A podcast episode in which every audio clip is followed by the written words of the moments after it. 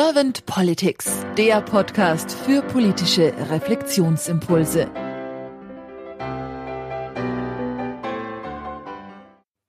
Herzlich willkommen zu einem neuen Podcast von Servant Politics. Mein Name ist Claudia Lutschewitz und ich spreche heute mit Gerd Mengel. Hallo Gerd.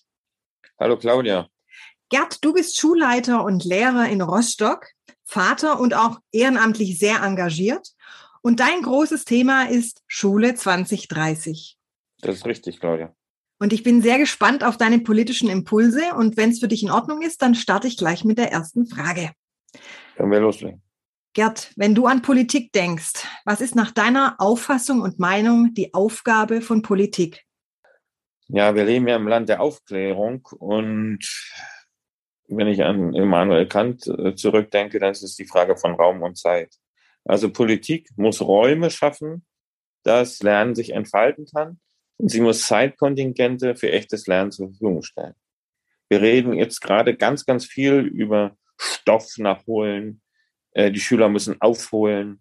Abitur muss vergleichbar sein. Die Politik muss einfach Raum und Zeit geben und vielleicht auch manchen Bestrebungen einfach Einhalt gebieten. Hm. Wenn du jetzt so über Politik nachdenkst und siehst, wie sie gerade so äh, realisiert wird. Wie nimmst du das wahr? Also wie nimmst du die Politik gerade wahr? Na gut, wir kommen natürlich jetzt aus einer Phase, wo Wahlkampf war. Und äh, bei dem einen oder anderen Politiker, der ist noch im Wahlkampfmodus und da merkt man das.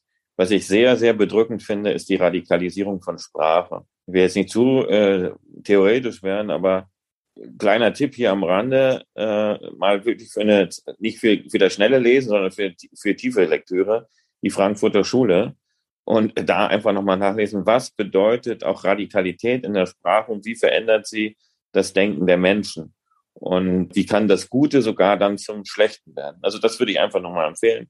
Wir haben da eine lange Tradition von Denkern in Deutschland und Denkerinnen. Das sollte man ruhig mal lesen zwischendurch. Ähm, das bedrückt mich. Also mich bedrückt Schwarz-Weiß-Malerei, einfache Bilder, äh, Menschen in geimpft und ungeimpft zu unterteilen. Und äh, ganz bewusst jetzt hier meine Sache. Ich bin geimpft und ich unterstütze auch Maßnahmen an unserer Schule, dass Menschen schnell und unkompliziert sich impfen lassen können. Aber mich treibt mit Sorge um, wenn Menschen in Kategorien eingeteilt werden. Äh, und das sollte uns alle bedrücken und wir sollen eine Sprache finden auf beiden Seiten.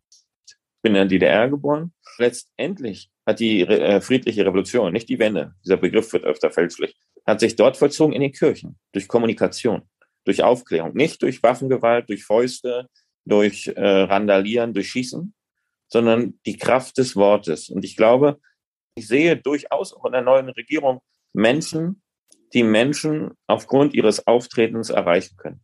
Und da nicht einfache Bilder äh, zu generieren, aber das ist der Unterschied jetzt, in einfacher Sprache Politik zu vermitteln und die Gesellschaft zusammenzuführen. Das sehe ich jetzt momentan als eine der wichtigsten Aufgaben an. Weg von dieser Schwarz-Weiß-Malerei, das Einteilen von Menschen. Das geht quer durch Familien. Es geht durch die, äh, durch Organisationen, durch Betriebe, auch mit Menschen, die ich mich unterhalte, jetzt durch, durch das Ehrenamt im Sportbereich. Und da werden Leute ausgegrenzt, äh, zum Teil auch zu Recht. Leute, die eben den Boden der Demokratie verlassen, äh, die sich zwei Alternative nennen, aber keine Alternative sind. Äh, da wird ein Dialog schwierig sein, aber es gibt auch Menschen, die kann man erreichen. Eine Sache, die ich gestern beobachtet habe, unsere Schüler, gestern war eine kleine Demonstration auch schon vor unserer Schule.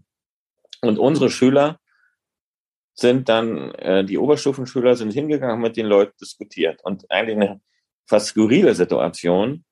Dann haben, hat die eine, haben die gesagt, Mensch, diskutieren könnt ihr aber. Das haben sie euch hier beigebracht. Also, es war schon fast es war eine Form von Verständnis da. Ich habe kein Verständnis für die Demo, ähm, aber ich, das war zumindest ein Moment, wo ich denke, okay, hier findet Dialog statt und da kann Politik auch was äh, von lernen. Ich weiß aber auch, ich meine, in ein, wenn mit Fackeln vor das Haus einer so äh, Sozialpolitikerin gezogen wird oder äh, der Ministerpräsident von Sachsen, das war ja, glaube ich, letztes Jahr im Frühjahr dann beim Schneeschieben auf die übelste, auf menschenverachtende Art und Weise beschimpft wird, dann ist das schwierig. Das ist nicht nur schwierig, das ist verurteilenswert. Hm. Gerd, wenn wir mal so in die Glaskugel jetzt schauen und wir stellen uns jetzt einfach mal vor, du würdest Bundeskanzler werden. Du wärst jetzt Bundeskanzler und könntest mit deinem Team drei Punkte gleich am Anfang sehr schnell umsetzen. Welche drei Punkte wären das? Puh, ja, A, möchte ich nicht Bundeskanzler werden, aber ich würde, glaube ich, ganz gerne beraten. Und ein wichtiger Punkt, wenn wir von Bildung reden, ich habe von Raum und Zeit gesprochen, da würde ich gerne mal auf das Thema Zeit kommen.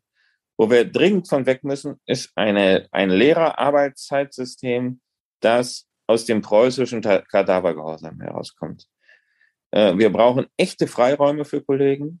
Wir haben jetzt eine Unterrichtsverpflichtung von 27 Stunden, teilweise noch mehr in Mecklenburg-Vorpommern, 27,5. Da muss wirklich, in, dem Fall jetzt sage ich mal radikal, da muss eine andere, äh, da muss ein klarer Schnitt her. 20 Stunden, denn viele Kollegen müssen arbeiten von sich aus 20 Stunden, um 100 Prozent Leistung zu bringen. Und das kann nicht sein. Das ist eigentlich ein echter Skandal. Der wird hingenommen. Äh, wenn man sich mal so eine Gewerkschaftszeitung nimmt, die ist voll mit Anzeigen für Burnout-Kliniken. Ich sehe da einen gewissen Zusammenhang. äh, ohne jetzt jemanden den Gewerkschaften zu nahe zu treten. Vorsicht, äh, Humor, ja, Ironie.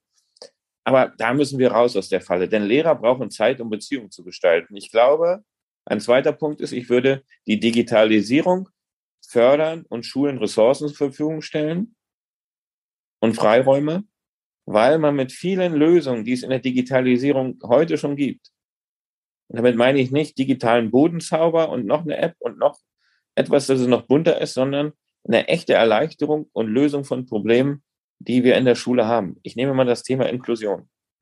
Das Thema Inklusion können wir sehr leicht Kinder und Jugend, beim Thema Inklusion können wir sehr leicht Kinder und Jugendliche unterstützen, indem wir zum Beispiel mit Videos arbeiten, die verschiedene Sinne ansprechen, wo die Barriere des Lesens überwunden wird, wo das Hören, wo das Sehen, das Visuelle, auch das vielleicht durch Musik das emotionale Lernen hinzukommt. Da muss man an Probleme einfach mal ran, äh, anders rangehen, anstatt die immer von Datenschutz oder was dagegen spricht oder äh, das Buch in das Buch äh, in Frage stellen. Das Gegenteil ist der Fall. Also wir brauchen, ich möchte eine Kultur schaffen. Da geht es jetzt gar nicht um Geld, äh, der Offenheit für neues Lernen.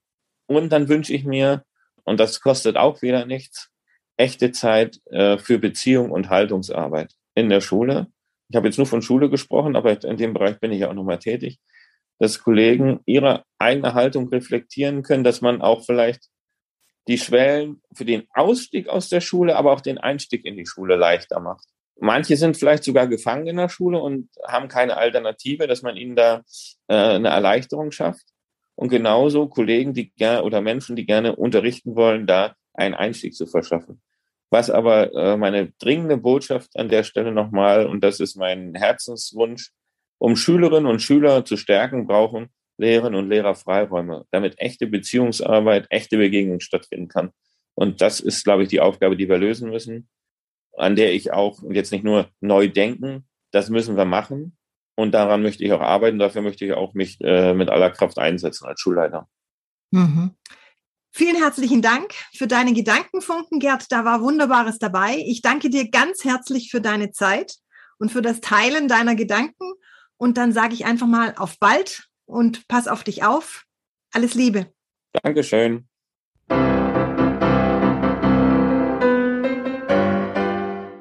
Servant Politics gibt's auf Spotify, Apple Podcasts und überall, wo es Podcasts gibt. Abonniert uns gerne und hinterlasst uns eine Bewertung. Servant Politics, der Podcast für politische Reflexionsimpulse.